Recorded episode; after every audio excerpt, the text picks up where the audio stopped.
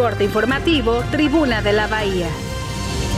Diversos colectivos y activistas invitan para este miércoles a la marcha conmemorativa por el Día Internacional de la Mujer. Además habrá actividades en memoriales de víctimas de feminicidio.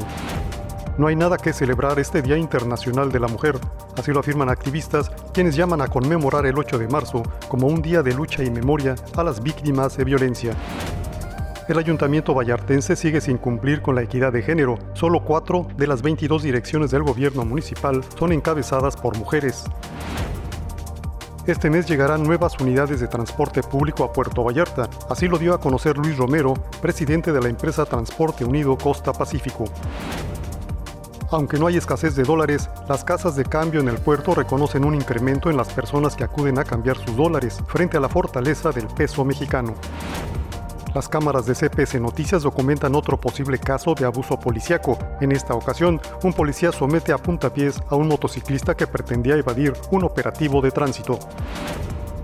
Confían empresarios de Punta de Mita en que con la instalación de una base naval avanzada en Litibú podrá garantizarse la seguridad para los visitantes y pobladores de la zona.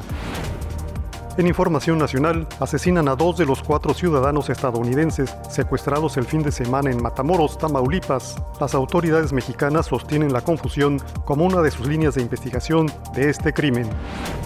En información internacional, arrecian las protestas en Francia contra un proyecto de reforma al sistema de pensiones, con cierre de escuelas, gasolinerías y suspensión del servicio en trenes.